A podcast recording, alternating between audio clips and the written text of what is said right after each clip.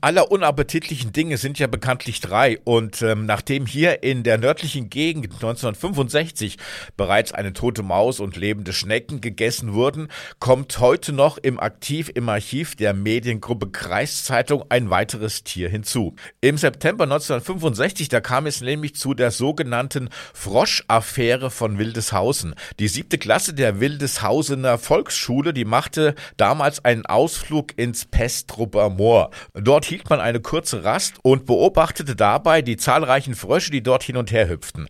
Die 26-jährige Lehrerin der Klasse wies mit Blick auf die Frösche auf eine kurz vorher in der Schule gelesene Geschichte von Siegfried Lenz hin, in der zwei Bauern je einen halben Frosch verspeisten. Die Lehrerin meinte dazu, dass sich wohl jeder auch bei einer Belohnung von 20 Mark davor ekeln würde, einen Frosch zu verspeisen. Diesen Satz verstand einer ihrer Schüler, der nicht richtig zugehört hatte, irgendwie falsch, schnappte sich einen Frosch aus dem Moor, steckte den sich in den Mund, zerkaute ihn und schluckte hinunter. Danach ging er zur Lehrerin mit den Resten des Froschbeines noch zwischen den Zähnen und verlangte die 20 Mark. Die Lehrerin, die war jetzt ein bisschen durcheinander und gab dem Jungen die 20 Mark.